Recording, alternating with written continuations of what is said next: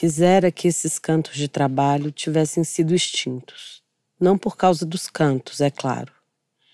Quisera que deles só restasse a solidariedade, a resistência, a vida comunal, a sonoridade dos cantos indígenas e dos pontos de candomblé.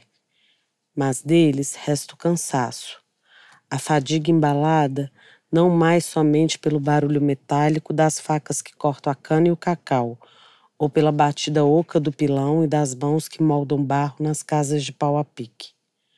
A fadiga hoje é embalada também pelo ruído dos ônibus e dos trens por dentro dos túneis, pelos carros com suas buzinas e agressões.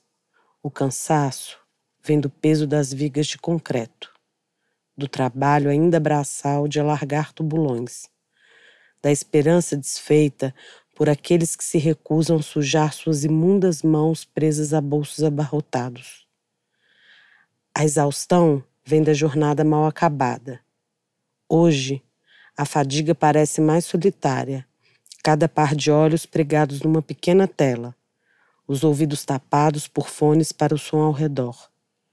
Mas existem os sem telas, são muitos, milhares ao desânimo do grupo vigiando uma usina desativada, esperando não sei o que. Uma estrutura que se altera tão lentamente ou que no fundo não se altera tanto assim.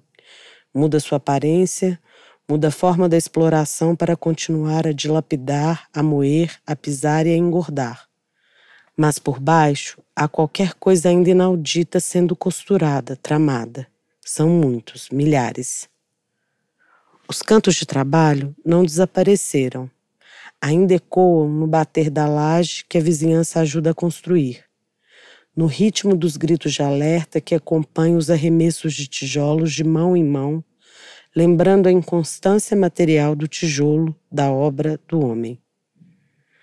Nos cantos das lavadeiras que a voz de Clementina ecoa mesmo depois de sua partida mesmo depois de ter deixado de trabalhar como empregada doméstica.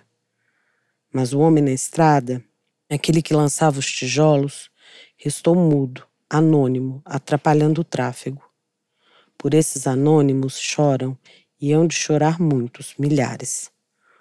O choro é lamento, é música, é música-lamento, que nasceu na periferia carioca nos fins do século XIX lá onde provavelmente foram morar muitos escravos recém-libertos, carregando consigo a memória das cantigas de trabalho.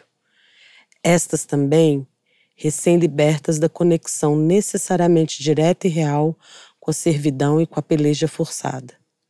Desde que foram libertas, essas cantigas puderam ser compartilhadas em rodas com os filhos, os netos, os vizinhos, os amigos e se misturar aos cantos do candomblé e dos povos nativos do Brasil.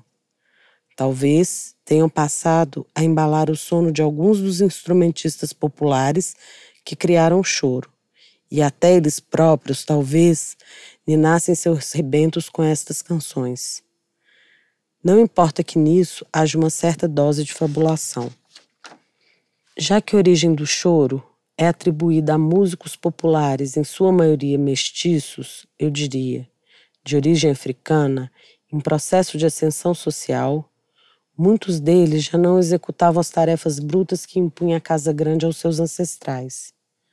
Muitos desses musicistas e compositores nasceram de um ventre já livre. Não eram mais escravos, eram funcionários da alfândega, dos Correios e Telégrafos, da Estrada de Ferro Central do Brasil, que faziam sua música nas horas dedicadas só a ela.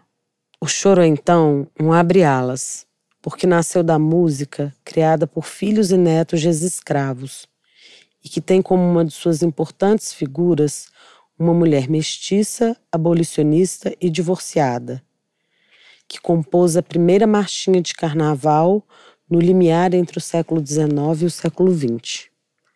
Mais de 70 anos depois de Abre Ala ser composta por Chiquinha Gonzaga, em plena ditadura militar, Leon Risman filmou cantos de trabalho entoados na colheita de cana-de-açúcar, cacau e no mutirão.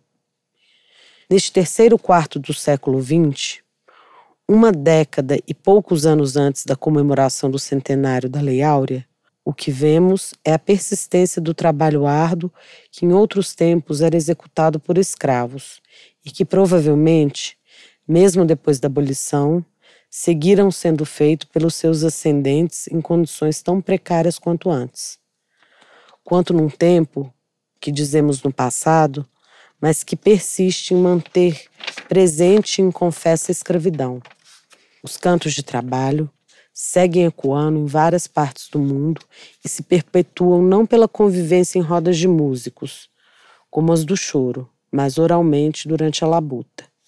Muitos, milhares continuam cantando para aliviar o cansaço e embalar seus corpos, colocando-os em sintonia com atividades duras e repetitivas. Esses cantos ajudam a manter seus corpos numa espécie de transe, para que possam dedicar-se mais absortamente às atividades que os maltratam. Mas pensando bem, há um multirão onde mulheres, crianças, jovens e homens trabalham juntos para o bem comum, para erguerem uma casa e proverem um alimento.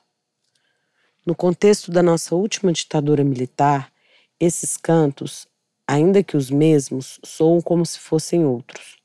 A escolha dos trabalhos que compõem a trilogia de Risman não parecem aleatórios. Quem sabe a insistência do narrador em marcar a iminência da extinção desses cantos não seja também um desejo, um apelo a muitos, milhares.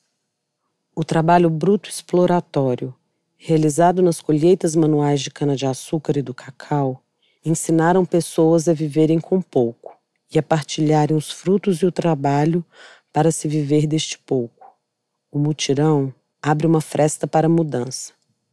Dos três filmes, o mutirão é o único cujo fim não coincide com o término do canto, que vai desaparecendo aos poucos, se misturando às falas e aos sons indistintos produzidos pelas crianças, mulheres e homens que carregam barro. A música que resta é apenas aquela do som abafado das mãos que amassam, alisam e marcam a lama. A última cena é um plano fechado fechado num pedaço de parede de pau a pique ainda molhada, cuja escala é dada pelo estriado feito com as pontas dos dedos de um trabalhador, que abre alas na matéria informe.